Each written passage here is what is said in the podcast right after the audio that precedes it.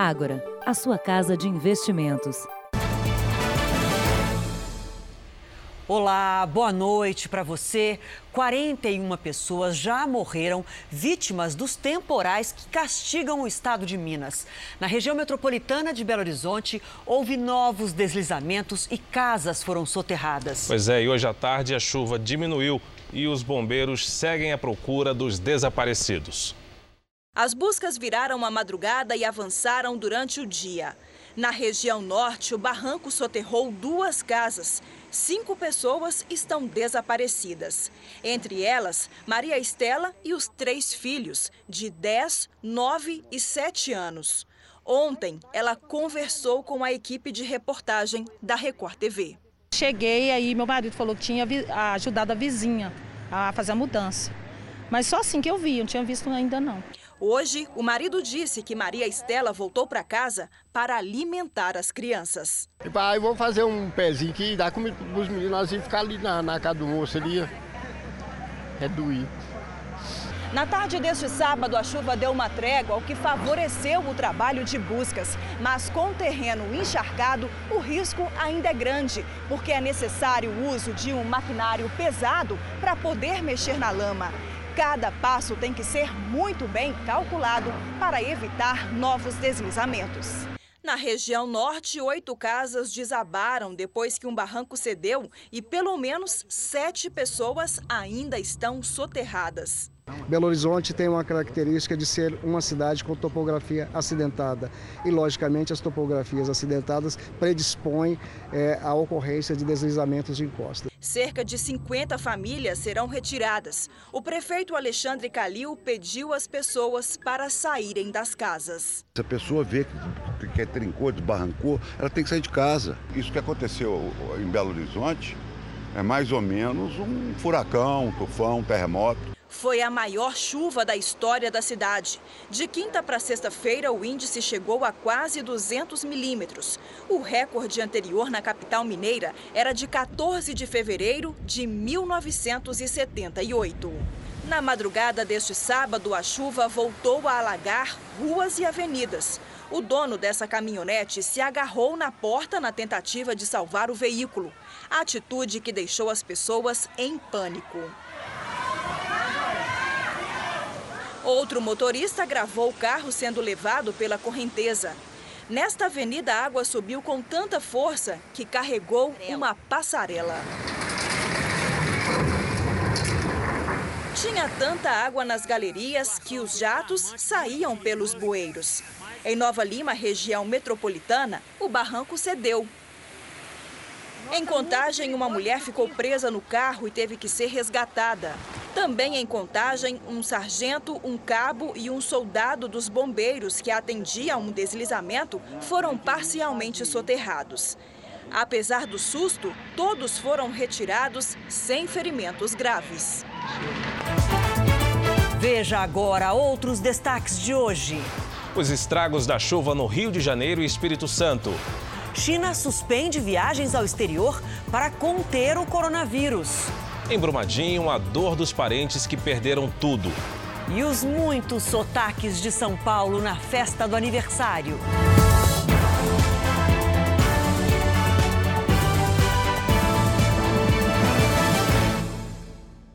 Oferecimento Agora. Investir transforma incertezas em planos. Invista com a gente.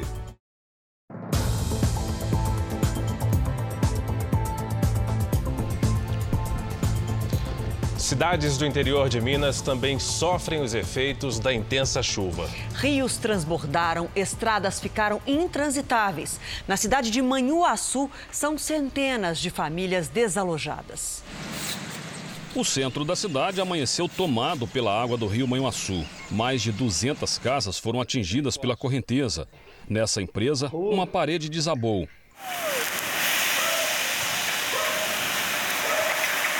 Moradores fizeram imagens dos carros sendo levados pela água. Uma ponte na região central também foi arrancada pela força da correnteza. A ponte caiu, a ponte quebrou. Mesmo com risco, esse rapaz usou uma ponte como trampolim e pulou no rio. E teve dificuldades para sair. O prejuízo foi grande também em algumas fazendas, onde as plantações foram destruídas. Isso aqui é uma estrada de rodagem. A cheia do rio Manhuaçu é o resultado do rompimento de uma represa na cidade de Orizânia, a mais de 100 quilômetros.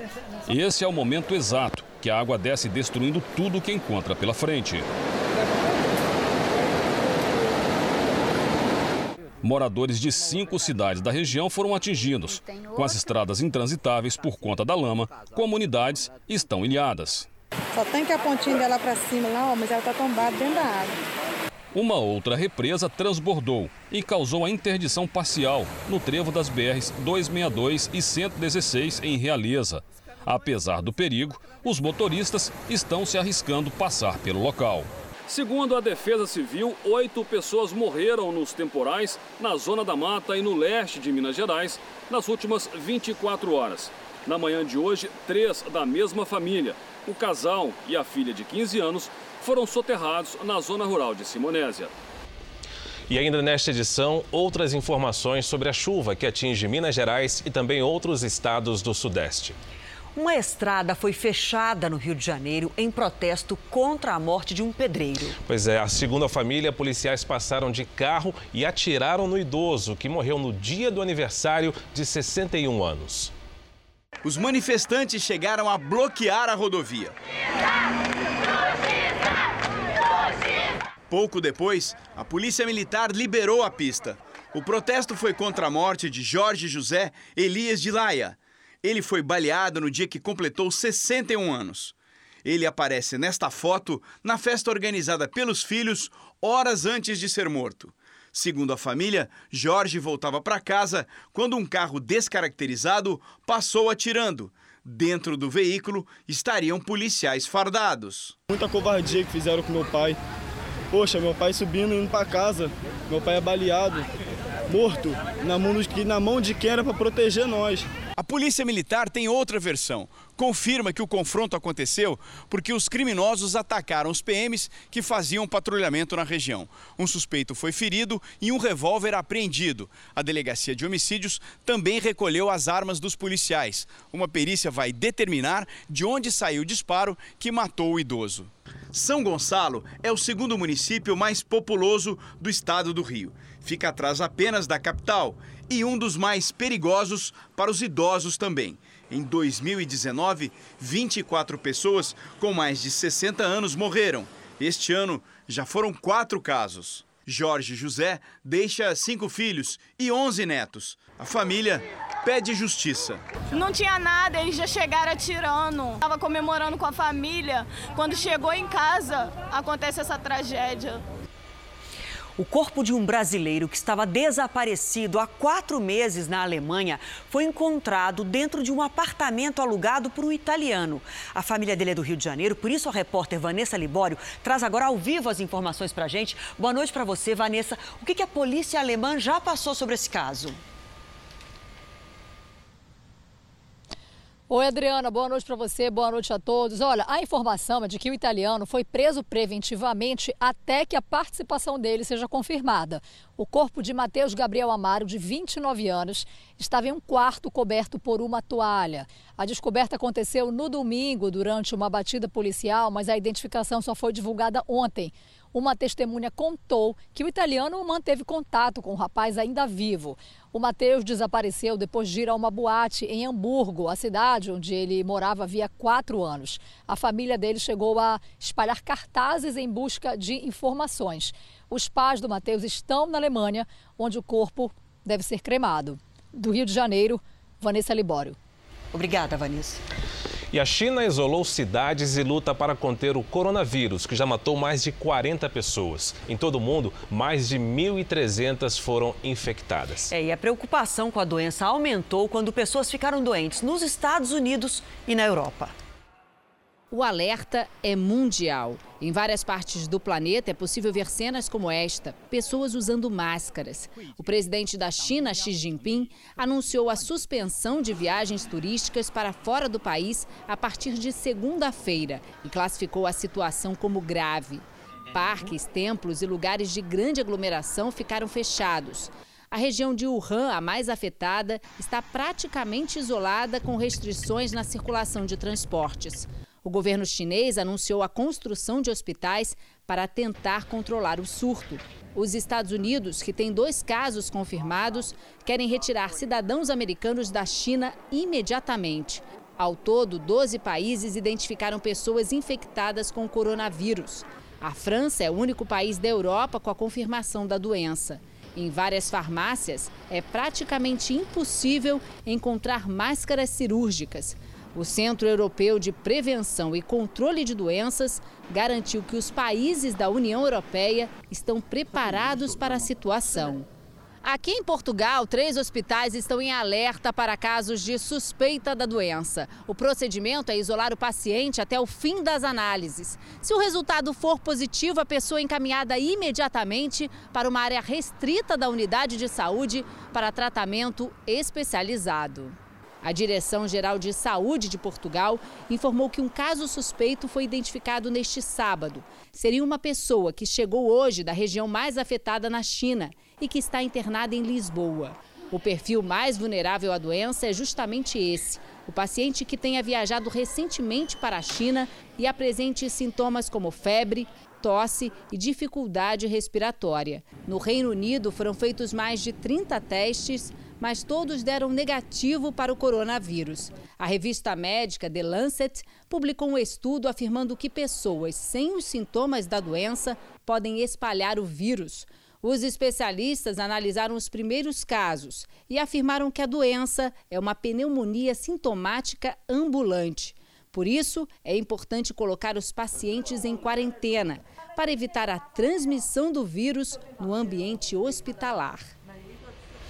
Em visita oficial à Índia, o presidente Jair Bolsonaro anunciou a assinatura de 15 acordos de cooperação entre os dois países. O objetivo é ampliar essas alianças para dobrar o comércio com a Índia. Honras de chefe de Estado. Foi assim que o presidente Jair Bolsonaro foi recebido na Hyderabad House, um dos palácios do governo indiano. Foi o encontro de Bolsonaro com a principal autoridade da Índia, o primeiro-ministro Narendra Modi. Os dois fecharam 15 acordos bilaterais. Destaque para a parceria nas áreas de energia e ciência e no combate a crimes cibernéticos. Durante a reunião privada, o primeiro-ministro Narendra Modi pediu que o governo brasileiro retire uma ação na OMC, Organização Mundial do Comércio, contra o subsídio indiano para a produção do açúcar. O presidente Jair Bolsonaro disse que vai analisar a solicitação e, em contrapartida, quer apoio da Índia para transformar o etanol em commodity mundial. É, o etanol, realmente, essa tecnologia nossa vindo para cá, eles querem isso daí, acaba nos favorecendo também. Né? É porque daí se produz menos açúcar aqui, apesar de uma quantidade não muito grande, mas ajuda a equilibrar o mercado e é um sinal de aproximação com a Índia muito forte é, com essa tecnologia. No encontro foi lançado um plano de ação e parcerias estratégicas entre os dois países, que também querem mais que dobrar o comércio bilateral. A meta é passar de 7 para 15 bilhões de dólares até 2022. Existe ainda negociações de um possível acordo de livre comércio, que poderia ser feito entre o Mercosul e a Índia. A política do, do, do Paulo Guedes, que eu assino embaixo, é para o livre comércio. Obviamente, quando você fala isso, você vê, tem que ver a correção de impostos. A reforma tributária passa para a gente atingir esse objetivo. No segundo dia da viagem, com agenda extensa, Bolsonaro colocou flores no memorial a Mahatma Gandhi, advogado e ativista indiano que, sem usar violência, liderou o processo da independência da Índia do Reino Unido. Depois, o presidente seguiu para um jantar oferecido pelas autoridades indianas. A queda acentuada dos juros básicos está levando muita gente a apostar na Bolsa de Valores. Em 2019, dobrou o número de pessoas que passaram a investir em ações. 2019 foi um ano de grande valorização na Bolsa Brasileira, alta de 32%. Não por acaso, o recorde de desempenho veio com a chegada dos novatos. De acordo com a Bolsa de Valores, mais de 1 milhão e 600 mil pessoas entenderam que investir em renda variável poderia ter um benefício maior do que o risco e passaram a apostar em ações. É mais do que o dobro que em 2018. Para este este economista, a mudança de perfil é fruto da queda acentuada na taxa de juros básicos. Conforme a taxa Selic caiu e foi sendo reduzida, a atratividade ou interesse pela renda fixa também caiu muito. Não é a presença de grandes investidores que surpreendeu, mas a do trabalhador comum, na maioria das vezes jovens, que vem mudando o perfil de quem se atrai pelo mercado financeiro. Eles têm percebido que entre altas e baixas constantes, investir a longo prazo em ações pode se tornar um bom pé de meia no futuro, ajudar na construção de um patrimônio e até de uma renda para a aposentadoria. O Paulo, que é empresário, mantinha boa parte do dinheiro guardado na renda fixa e na poupança, mas não estava satisfeito. Para quem investe a longo prazo, essa capacidade de reinvestir é muito importante. Então você precisa procurar ganhar, nem que seja um pouquinho todo mês, para poder fazer esse reinvestimento. Ele faz muita diferença. E aqui vai uma ótima dica. Há seis meses, o Paulo se dedicou a cursos online de aplicativos para se familiarizar mais com esse mundo de números. Agora esbanja um alto rendimento sobre o que investiu. Eu já tive 17% mais ou menos de retorno nessa carteira em seis meses, o que é muito bom. No primeiro título do ano, festa gaúcha e colorada na final da Copa São Paulo de Futebol Júnior. Tô vendo ali uma bandeira do Rio Grande do Sul, mas hoje não é aniversário de São Paulo? É muita emoção por causa do Grêmio. Eu te amo, Grêmio! O clássico de maior rivalidade do país, que é o Grenal. Grenal, mistura de Grêmio com Internacional, só isso mesmo para dividir a família Biasotto. Metade da família tem bom gosto e metade não. O Pacaembu foi deles. Em 51 anos, somente cinco decisões de Copa São Paulo tiveram equipes de outros estados. Esta, no caso, só de um estado. Parabéns, São Paulo, que nos acolheu tão bem nesses anos todos que eu moro aqui. E parabéns também ao Internacional, que ganhou a Copa em cima do maior rival, se tornou pentacampeão da competição e transformou São Paulo por um dia em República Gaúcha.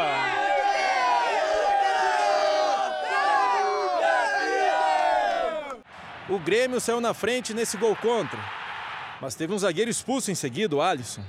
O Internacional, com um a mais em campo, chegou ao empate com o Guilherme Pato. O Inter teve chance de virar, o Grêmio de ampliar, mas não saiu mais gol, decisão nos pênaltis. O Grêmio acertou uma cobrança, mas errou três.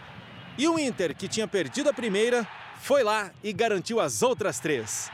3 a 1 nos pênaltis e festa da gauchada na capital paulistana.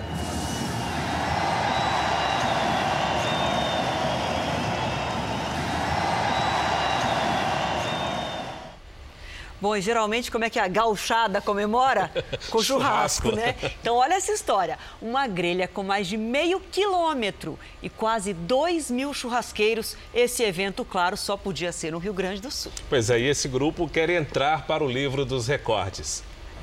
É churrasco a perder de vista. A churrasqueira, com mais de 600 metros, foi montada na praia de Atlântida, no litoral norte gaúcho. Cada assador pagou 200 reais por um espaço e todos chegaram cedo. Ah, assim, ó, todo mundo alegre, todo mundo participativo. No início da tarde, a carne começou a ser servida. Esse churrasco coletivo surgiu há três anos como uma brincadeira entre amigos. E ninguém imaginava que fosse crescer e mobilizar tanta gente. Agora, a meta é entrar para o livro dos recordes. O evento busca a classificação como o maior encontro de assadores em um mesmo lugar. 610 trios se inscreveram. Tem todas as inscrições, enfim, fotos, ah, né, vídeos, etc. E certamente a quantidade de pessoas reunidas aqui já é três vezes maior do que o recorde que consta no Guinness. Para o ano que vem, os organizadores esperam uma participação ainda maior e atrair mais mulheres como a Luciana. Ela liderou um grupo que assou 50 paletas de ovelha e seis cordeiros inteiros. Eu sempre gosto de falar que quando a gente tem aquela lembrança de, co de comida, de com conforto, de comida gostosa, vem a mãe, vem a avó. Então por que não uma mulher assar o churrasco, né? É mais difícil, mas não é impossível. Chega ao Brasil uma exposição multimídia em homenagem a Leonardo da Vinci, que morreu há 500 anos. Essa mostra gratuita começou hoje e está no Pavilhão das Culturas Brasileiras do Parque Ibirapuera, em São Paulo. A exposição que chega a São Paulo mostra como Leonardo da Vinci enxergava o futuro e deixou para a humanidade códigos, desenhos e protótipos que deram origem a máquinas do nosso tempo. Ainda no século XV, ele pensou na bicicleta, no tanque blindado, no paraquedas e na asa delta. Provas de que o gênio das artes foi, acima de tudo, um inventor. Você vai ver coisas que ele foi fazendo, observando, por exemplo, pássaros e pensando como é que isso poderia acontecer com o ser humano voar. Né? Ele é o pensador de tudo isso e que ele concretizou pela potência dele. A mostra interativa apresenta obras do artista em projeções e realidade virtual. Ela faz parte da comemoração ao gênio do Renascimento que morreu há 500 anos. Acho que Leonardo eh, une duas coisas. Uma é o espírito artístico, não? a sensibilidade, a, a beleza, e ao mesmo tempo é um engenheiro. Ele buscou soluções pragmáticas, técnicas, reais, para melhorar a vida deste mundo maravilhoso que ele veia com os olhos de um pintor e com os olhos de um engenheiro. 500 anos depois de Leonardo da Vinci, na era das redes sociais, a exposição também permite que os visitantes façam uma selfie com a reprodução da obra mais conhecida do artista, o que é quase impossível no Museu do Louvre, em Paris, onde a Mona Lisa está permanente exposta. Aqui, ó, fácil, simples, dá um sorrisão, pode publicar. A exposição termina com um show de luzes, imagens e sons. Uma imersão interativa na história de vida do artista de tantos talentos. O goleiro Bruno fala sobre a morte de Elisa Samúdio pela primeira vez desde que saiu da prisão. Veja este e outros destaques do Domingo Espetacular. Os 10 anos da morte de Elisa Samúdio. Bruno tenta voltar ao futebol, mas as portas se fecham. A reação popular barra as tentativas de contratação do goleiro, condenado pela morte de Elisa Samúdio. A criança nunca foi o problema da situação do crime. A situação vai muito mais além do que você possa imaginar.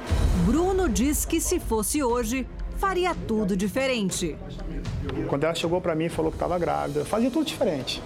A mãe da modelo, que cria o filho dele, diz que nunca recebeu um centavo do jogador para cuidar do menino. Ela desabafa. Ele é um assassino. Um dos maiores desafios na minha vida é de um dia eu ter a oportunidade de explicar toda a situação para o Bruninho. Que vírus é esse que provoca a febre hemorrágica e já matou aqui no país? E a espécie que surgiu na China e deixou os Estados Unidos em alerta. Você já ouviu falar de geleia de pé de galinha? Ela pode te ajudar a conseguir uma proteína fundamental para o nosso corpo. Imagine descobrir que o crush da internet mandou fotos de outra pessoa como se fossem dele. E o catfish foi atrás da verdade. É amanhã, no Domingo Espetacular, depois do Faro. A gente se vê.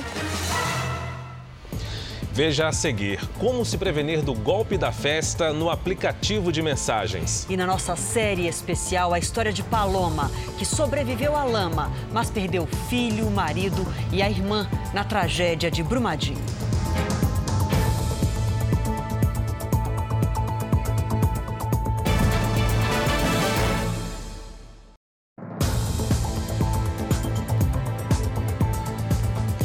Rio, o ex-lutador de jiu-jitsu Helson Grace foi preso com drogas na rodovia Presidente Dutra. De acordo com a Polícia Rodoviária Federal, Helson, de 66 anos, viajava num ônibus interestadual em direção ao Rio. Na bagagem, os agentes encontraram skunk, considerado um tipo de maconha mais potente e também derivados do entorpecente. Helson, que é da tradicional família de lutadores Grace, foi indiciado por tráfico de drogas e pode pegar entre 5 e 15 anos de cadeia. O golpe da festa, já ouviu falar? Usuários de um aplicativo de celular têm sido alvo de criminosos. Pois é, eles usam um suposto convite para uma festa VIP na tentativa de roubar contas e faturar dinheiro de amigos das vítimas. Elisa recebeu uma ligação durante o almoço. Era um suposto convite para uma festa de um amigo. E foi aí que ele começou a explicar que para eu confirmar meu convite ia ser uma confirmação eletrônica, que esse convite era eletrônico e para eu confirmar que eu tinha recebido a validação da minha participação na festa, eu tinha que confirmar então os seis números que eu receberia naquele momento no meu telefone.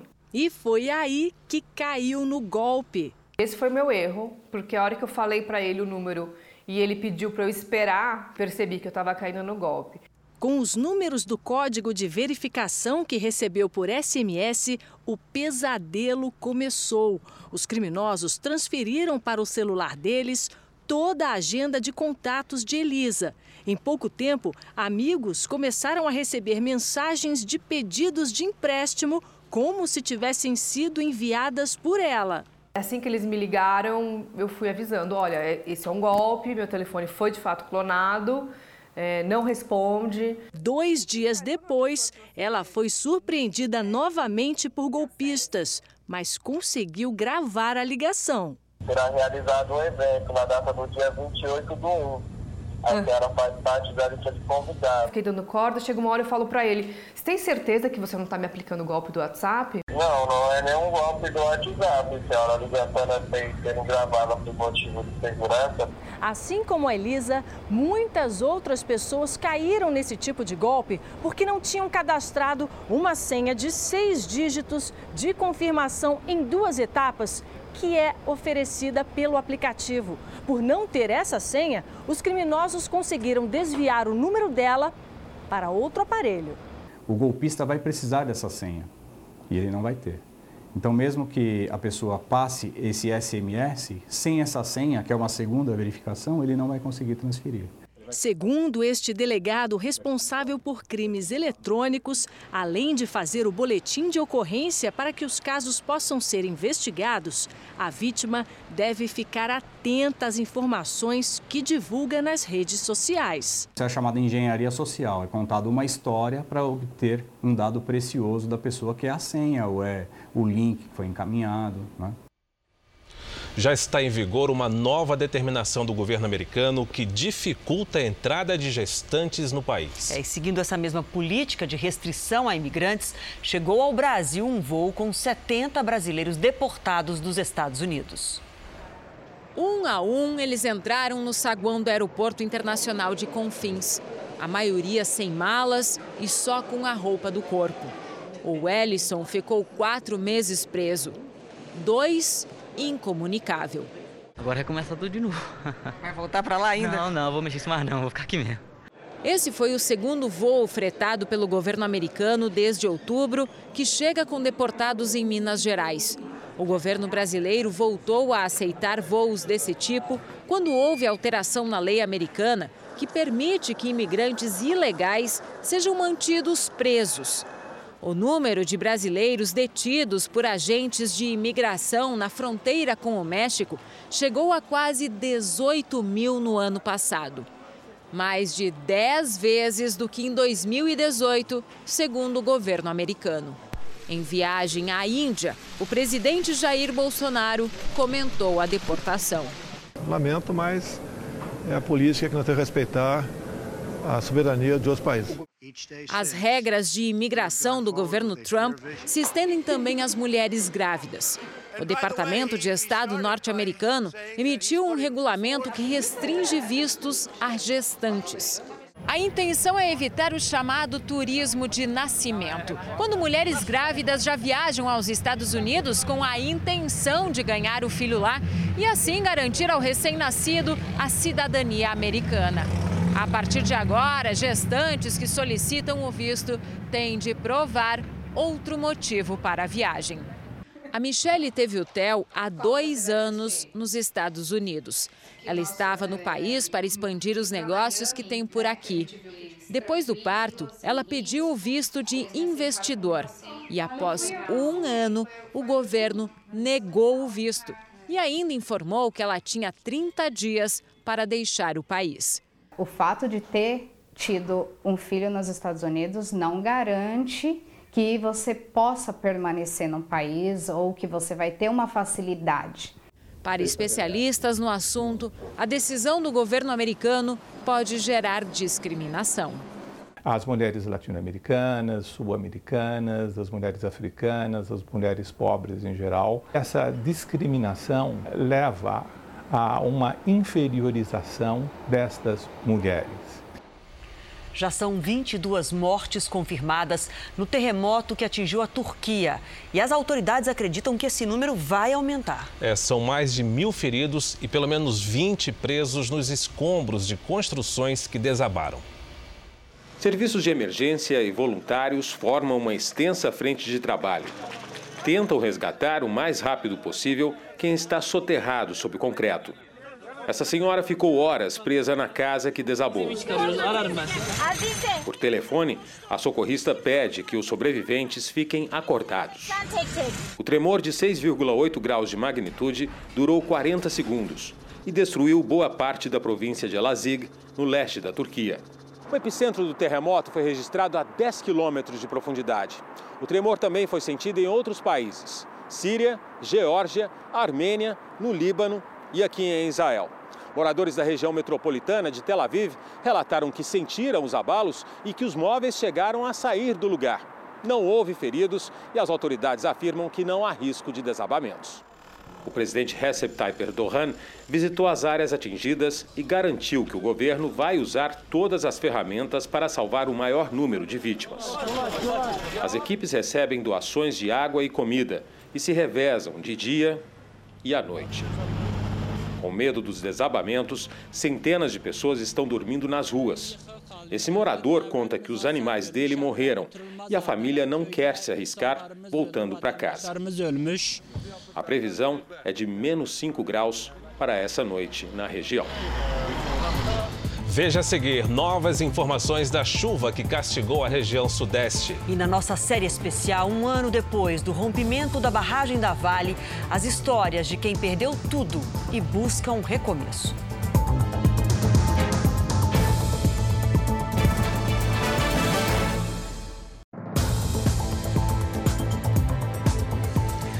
Jornal da Record está de volta com novas informações sobre os temporais em Minas. Vamos ao vivo a Belo Horizonte com a repórter Akemi Duarte. Agora há pouco, Akemi, novas vítimas de soterramento foram encontradas, é isso? Boa noite. É isso, boa noite a todos. Três corpos foram encontrados no local que nós mostramos na reportagem que abriu o Jornal da Record. Então, com essas mortes, sobre para 33 o número de mortos encontrados nas últimas 24 horas em decorrência da chuva aqui em Belo Horizonte e também em Minas Gerais. Do dia 19 até agora, são 41 mortes. 17 pessoas estão desaparecidas. 25 cidades decretaram situação de emergência. 2.620 pessoas estão desalojadas e há 911 desabrigados. Também chove em outras regiões do país e equipes do governo federal fazem plantão no Centro Nacional de Gerenciamento de Riscos e Desastres do Ministério do Desenvolvimento Regional. Por videoconferência, os técnicos do Ministério mantêm contato com os técnicos dos estados para discutir as medidas de ajuda aos atingidos. Além de Minas Gerais, as chuvas em São Paulo, Rio de Janeiro, Espírito Santo, Goiás, Bahia e Distrito Federal também estão sendo monitoradas. De Belo Horizonte, Akemi Duarte. Muito obrigada, Akemi. E os temporais também castigam o norte do estado do Rio de Janeiro. Em sete cidades, rios transbordaram e provocaram inundações. Já são cerca de mil pessoas desabrigadas ou desalojadas. E a primeira morte causada pela chuva foi registrada no município de Italva. O rio Muriaé, que corta quatro cidades nas regiões norte e noroeste fluminense, subiu 3 metros em 24 horas e transbordou durante a madrugada. Em Cardoso Moreira, na região norte, a água alagou ruas e propriedades rurais.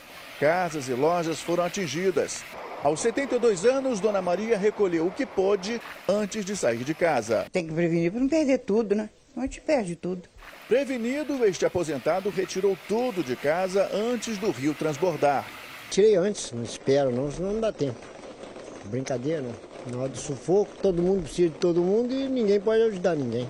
Dezenas de famílias estão desalojadas e, segundo a Defesa Civil Municipal, a situação tende a piorar. O nível do rio transborda aqui com 8 e hoje está com 8,76 e isso está subindo. A prefeitura avalia os estragos para decretar estado de emergência. Muito necessário nesse momento o estado de emergência. A primeira morte causada pela chuva no interior do estado do Rio de Janeiro foi registrada no município de Italva, no noroeste fluminense. Na localidade de Formosia, um produtor rural morreu eletrocutado. A chuva causou problemas a outras cidades do noroeste. Em Porciúncula e Natividade, o nível do rio Carangola superou a cota de transbordo e a água invadiu ruas. Na cidade de Varriçaio, um trecho da RJ 214 cedeu. Em Miracema, choveu 86 milímetros. Pastagens foram inundadas. O rio Itabapuana também transbordou, atingindo o centro da cidade de Bom Jesus do Itabapuana. O abastecimento de água foi suspenso após bombas ficarem submersas. E pelo menos nove pessoas morreram após o temporal das últimas horas no Espírito Santo.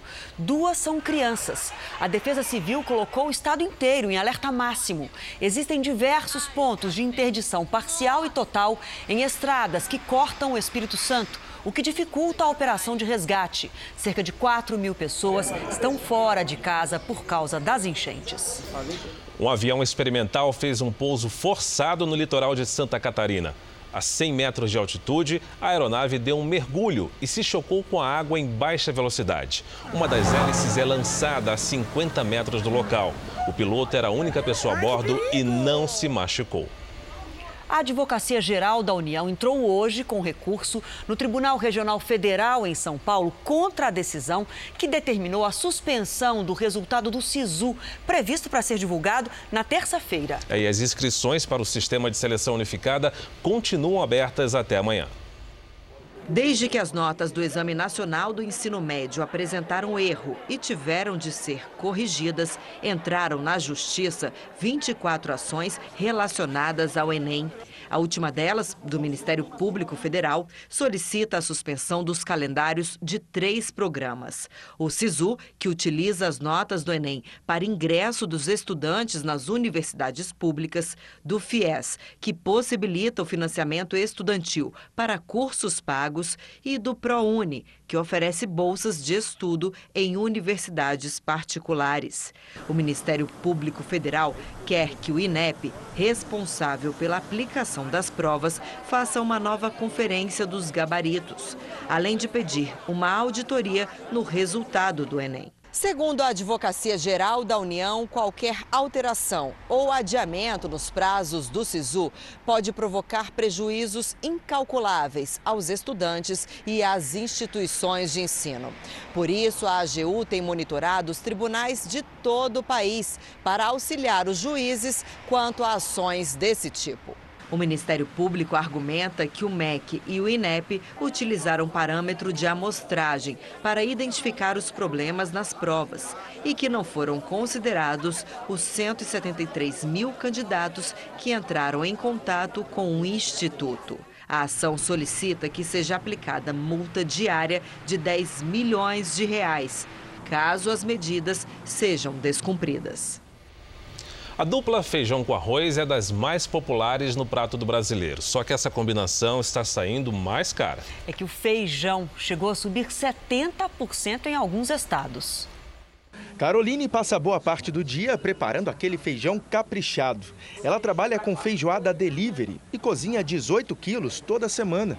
Mas nos últimos meses precisou salgar um pouquinho o preço teve um aumento, mas aí conseguimos aumentar e depois reajustar novamente, né, a um preço que ficasse agradável para todo mundo, tanto para a gente como para eles. O preço do feijão subiu em 16 das 17 cidades pesquisadas pelo Diese.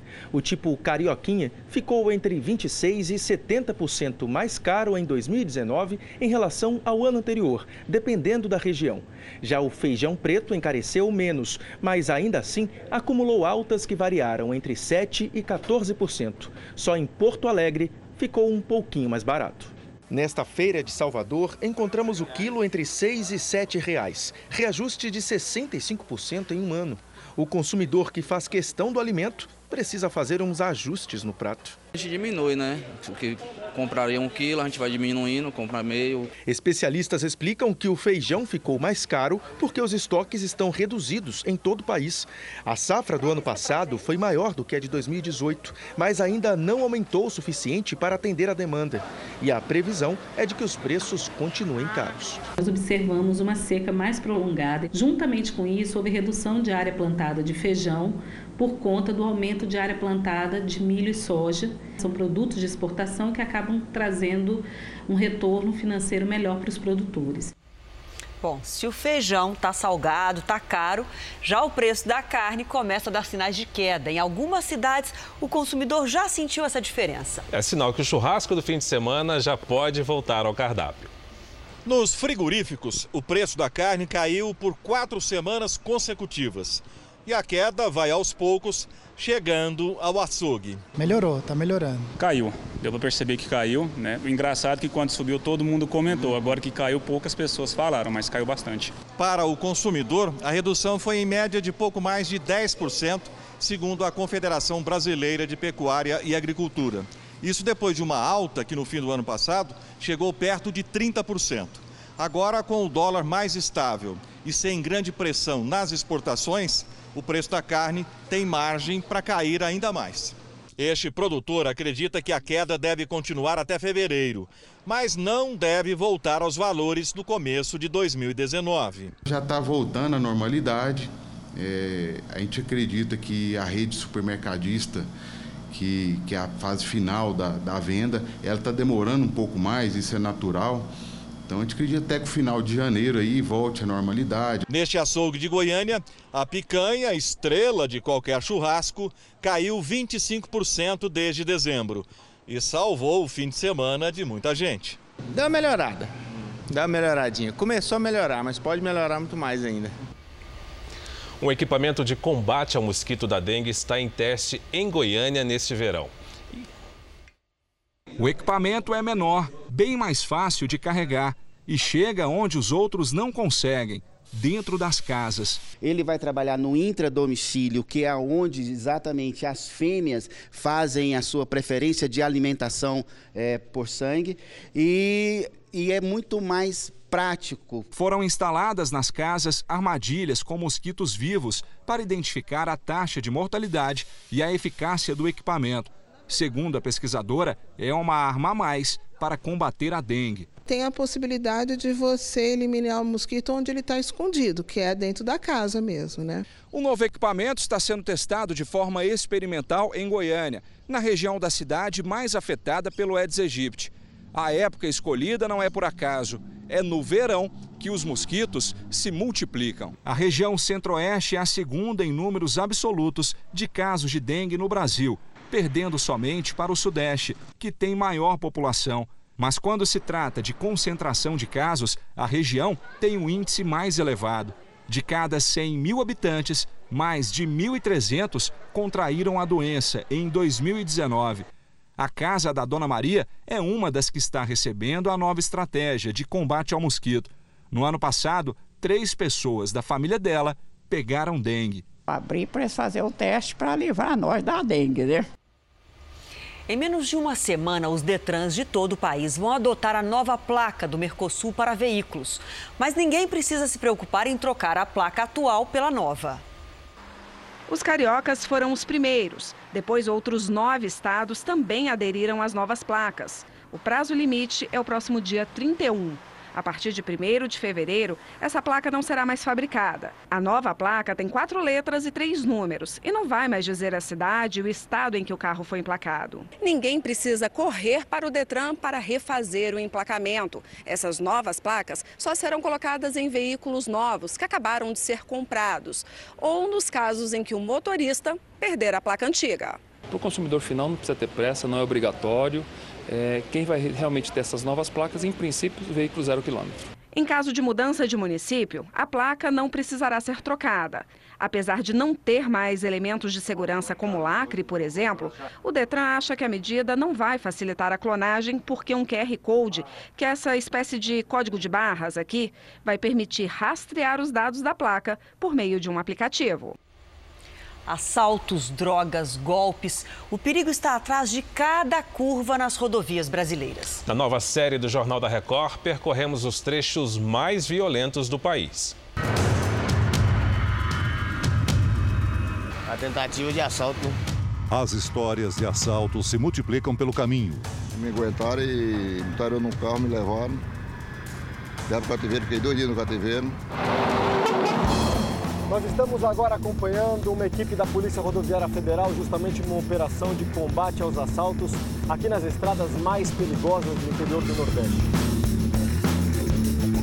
Se o caminhoneiro passar, eles atiram? Aí atira. Além da violência, tem os buracos, as faixas apagadas, os animais na pista. Aconteceu? Boi na pista.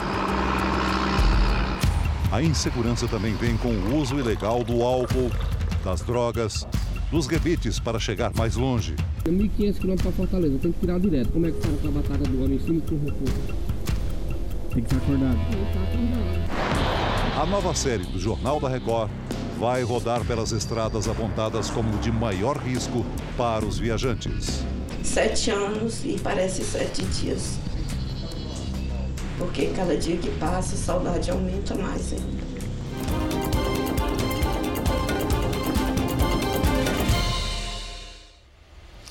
Uma mulher no comando da arbitragem paulista e um negro presidente de um clube de futebol. O que eles têm em comum? A coragem de encarar os preconceitos. Foram 15 anos para o principal campeonato regional do país voltar a ter uma mulher no apito. A escalação de Edna Alves para a estreia do São Paulo no Campeonato Paulista teve o aval de Ana Paula Oliveira, a primeira mulher a presidir a comissão de arbitragem da Federação Paulista de Futebol. A ex-bandeirinha já foi vítima de preconceito quando atuava em campo. Anunciada como chefe do quadro de árbitros de São Paulo, foi vítima de ofensas mais uma vez. Fui atacada por torcedores que sequer me conhecem, de crianças que nem me viram atuar. Por quê? Porque para você ver como essa mensagem é forte e nós precisamos lutar contra isso. Para ela, chegou a hora de aplicar um cartão vermelho contra o preconceito e de dar acréscimo ao número de mulheres na arbitragem brasileira. Nossa ideia seria crescer os 20% em cinco anos, falando da participação efetiva da mulher, não, não usando somente a Série A como referência, uhum. mas usando o quadro de árbitros e mulheres aí na Série A1, A2 e A3. O poder da mulher na disciplina do futebol paulista coincide com o aumento do poder do negro na gestão do futebol. Sebastião Arcanjo se tornou o primeiro presidente negro da Ponte Preta, clube que reivindica a escalação de Miguel do Carmo, o primeiro jogador negro do futebol brasileiro. Transformar esse processo de contar a nossa história no momento em que explode denúncias de racismo, de discriminação, de ódio, de intolerância, trazer esse debate também eu considero algo importante. Sebastião Arcanjo sempre foi torcedor da Ponte Preta, quando o menino já frequentava o estádio. Só que ele era um daqueles que ficavam em frente ao portão, esperando o intervalo para poder entrar sem pagar ingresso. Aquele garoto cresceu, ocupou outras funções dentro do clube e hoje é o único presidente negro entre os principais times das séries A e B do futebol brasileiro. Além de trabalhar para a Ponte voltar à Série A, ele vai reforçar o time de quem luta contra o preconceito, do qual ele também é vítima. Dentro da quatro linhas, nós somos hegemônicos, o melhor jogador do planeta, né, o atleta do século, mas fora das quatro linhas, as pessoas não estão acostumadas a receberem ordem de alguém que, ela, que não tem aquele perfil biológico, étnico-racial e também de uma origem é, mais abastada. Uma campanha de arrecadação de fundos está mobilizando artistas e frequentadores de um dos teatros mais importantes do país, o Municipal do Rio. O que os olhos do público alcançam encanta quem vai ao teatro. Mas o que a plateia não vê também faz parte do espetáculo. São itens essenciais para que o show possa acontecer. O que as pessoas talvez não saibam é que o palco também precisa de um figurino. São peças fundamentais para que o público não veja o que acontece enquanto o artista está aqui nos bastidores. É como se fosse uma roupa que desgasta com o tempo e precisa ser trocada mais ou menos a cada cinco anos. Às vezes ele começa a ter, de repente, algum um buraco que você vai fazendo remendo, mas aquilo não é suficiente. Quando você bota a luz, aquilo se destaca, então fica uma coisa feia. São os panos pretos que escondem a preparação dos atores antes de entrar em cena, equipamentos para fixar e mudar os cenários e a iluminação e o material que encobre todos esses apetrechos durante as apresentações. Mas o custo para trocar isso tudo é de 290 mil reais. Por isso, o Teatro Municipal do Rio de Janeiro está organizando uma vaquinha para conseguir esse dinheiro. Por meio de um edital, o BNDES, o Banco Nacional de Desenvolvimento, se comprometeu a contribuir com R$ reais para cada um real doado. Portanto, é preciso quase 100 mil reais para chegar no valor. Para fazer a doação, é só acessar esse site. A bailarina Ana Botafogo está à frente da campanha. O que vocês puderem ajudar sempre será bem-vindo e para a gente poder ter exatamente novamente a magnitude dos grandes espetáculos aqui do Teatro Municipal. O prazo se encerra no dia 3 de fevereiro. Se o valor não for alcançado, o dinheiro arrecadado será devolvido aos doadores. O maestro e violinista Felipe Prazeres cresceu no Teatro Municipal. Está divulgando a campanha e acredita que a iniciativa privada também poderia contribuir. O Rio de Janeiro, é, é como, como cidade, como polo cultural também no Brasil, né? É fundamental que, que esteja, esteja, tenha um teatro saudável. A professora de música Miriam Dalsberg entrou pela primeira vez no principal teatro da América Latina aos cinco anos. Sabe da importância do espaço para a cultura brasileira. O Teatro Municipal é a alma do Rio.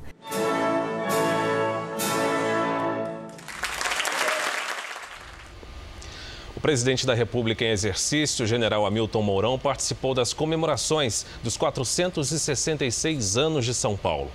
Hamilton Mourão chegou às 10 horas da manhã ao Parque da Independência, na zona sul da capital paulista, que fica no local onde foi declarada a independência do Brasil. O aniversário de São Paulo foi a data escolhida para a inauguração de uma estátua de Dom Pedro. De São Paulo, Hamilton Mourão seguiu para Brasília. Uma cidade de muitos sotaques, culturas, histórias, que tem no acolhimento dos estrangeiros uma de suas maiores forças e encantos. São Paulo completa hoje 466 anos e continua com a vocação de ser uma metrópole de braços abertos. As fotos na parede do trailer não deixam Rubens se esquecer da Venezuela, o país onde nasceu no Brasil há cinco anos, junto com a família, se lembra como se fosse hoje da chegada a São Paulo. E esse monte de prédio, assim, gigante, a gente não conhecia ninguém, só estava no cinco, a minha família só. Como tantos outros imigrantes, conheceu as dificuldades de ser forasteiro. Pelas barreiras, né, que da cultura, é, a língua, né, você já você lá construiu alguma coisa né, no, no, no país, meus pais no caso, né, e você larga tudo para vir outro país diferente começar tudo, tudo de zero, né? Mas diz que no Brasil ele e a família foram bem recebidos e conseguiram prosperar. O pequeno trailer de comida venezuelana já gera empregos. A gente está crescendo, né? Crescendo, conhecendo pessoas novas e se aventurando, né? O Museu da Imigração em São Paulo conta parte dessa trajetória ao longo do tempo, com cartas, centenas de objetos, vídeos e mais de 250 mil imagens em acervos fixos e exposições temporárias. A história da maior cidade da América Latina se confunde com a história dos imigrantes, milhares deles que passaram por aqui vindos de várias partes do mundo. Como um filme projetado nas mesas do refeitório dessa antiga hospedaria, hoje um grande museu.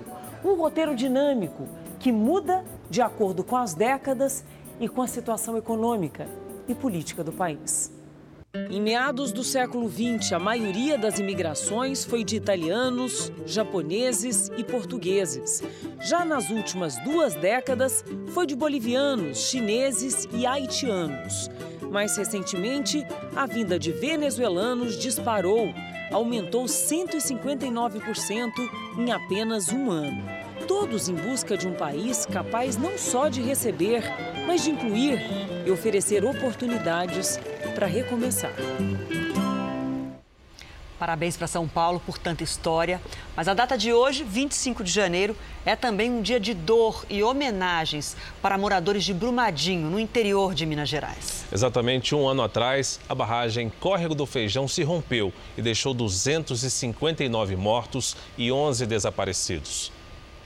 A solenidade começou cedo e reuniu autoridades e parentes das vítimas do rompimento da barragem. Por causa das chuvas, a inauguração do memorial foi simbólica e realizada na base dos bombeiros, no Córrego do Feijão. O memorial foi um pedido dos parentes das vítimas. O local já está definido. Será em um terreno de 64 hectares comprado pela Vale, no Córrego do Feijão. São os familiares que vão escolher o projeto arquitetônico do espaço. Nós escolhemos o local onde a barragem rompeu. É o local onde enterraram o nosso coração e a nossa vida. O nosso pedaço está lá. As famílias fizeram uma oração e um minuto de silêncio. 270 balões foram soltos em homenagem às vítimas. O marido de Dona Iracema era funcionário da Vale e foi um dos primeiros a ser encontrado. Uma dor que não passa.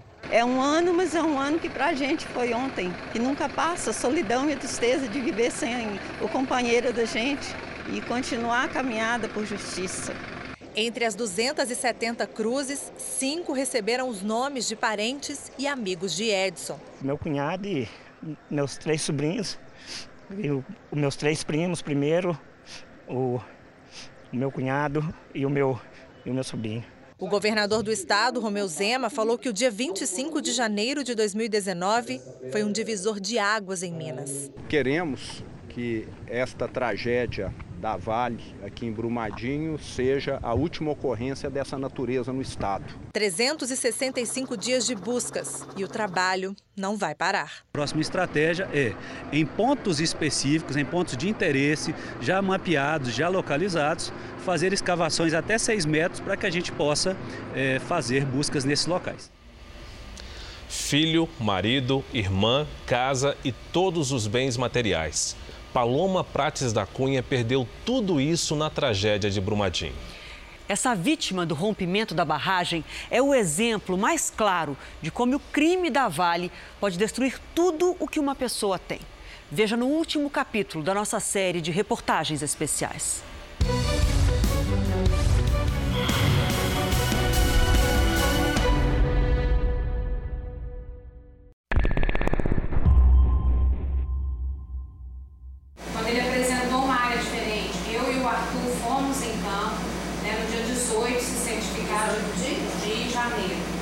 Certificar de que toda a instrumentação estava de acordo, né, verificamos tudo, validamos que né, não tinha nenhum sinal de deformação, de nada que indicasse anormalidade. Solicitamos mais uma vez a instalação de marcos topográficos e esses não chegaram a ser instalados.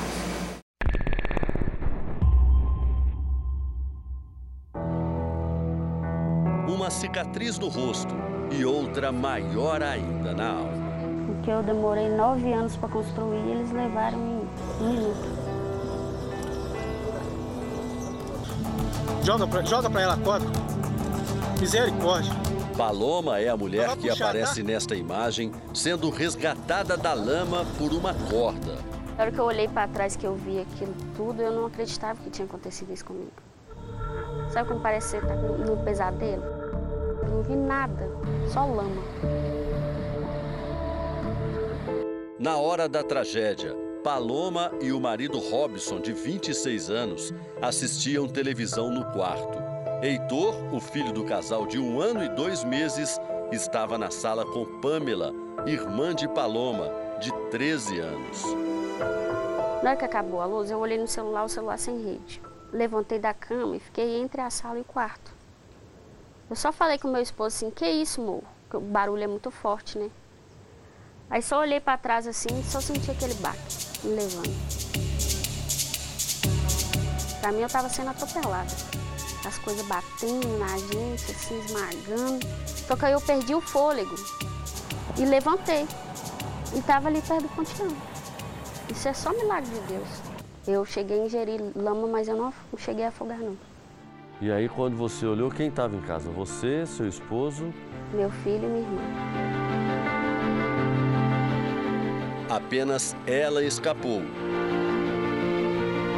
Hoje, a Paloma, a exemplo das outras vítimas da Vale, mora numa casa alugada pela mineradora. E ela fez questão de espalhar fotos dos parentes dela que morreram. Tem várias ali na parede, tem muitas outras também aqui na estante da sala. Por que você acha que é importante manter essas fotos aqui, Paloma? É uma lembrança, né? Todo dia que eu olho, que eu levanto, eu vejo, que parece que eles estão aqui.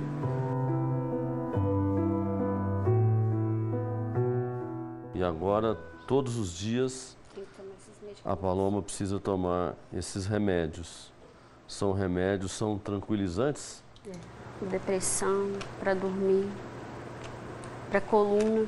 Você vai ter que fazer tratamento durante quanto tempo? Tempo indeterminado.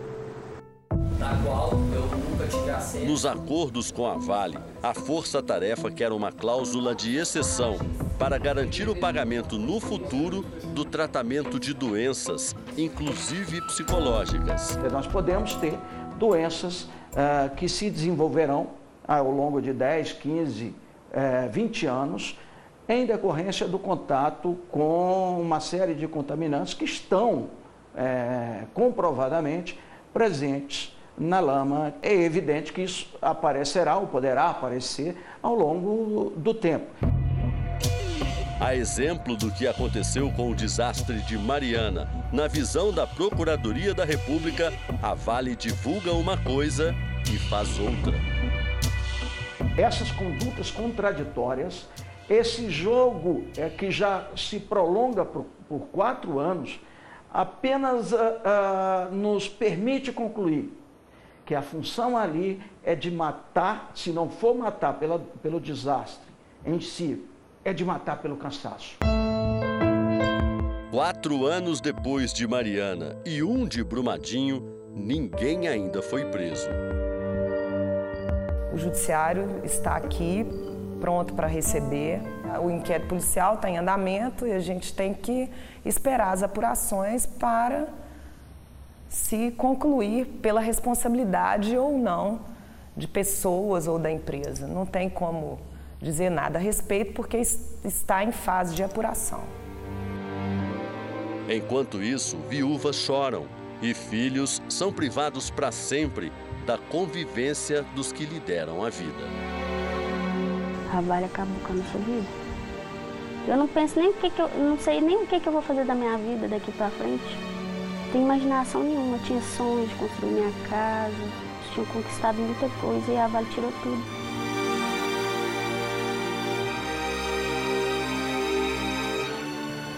Parece que eles estão presentes. Eu converso com eles, mas é muito triste. Muito mesmo. O Jornal da Record termina aqui. A edição de hoje na íntegra e também a versão em podcast estão no Play Plus e em todas as nossas plataformas digitais. Fique agora com os melhores momentos da semana da novela Amor Sem Igual. Obrigada pela sua companhia. Uma ótima noite e até segunda. Bom fim de semana.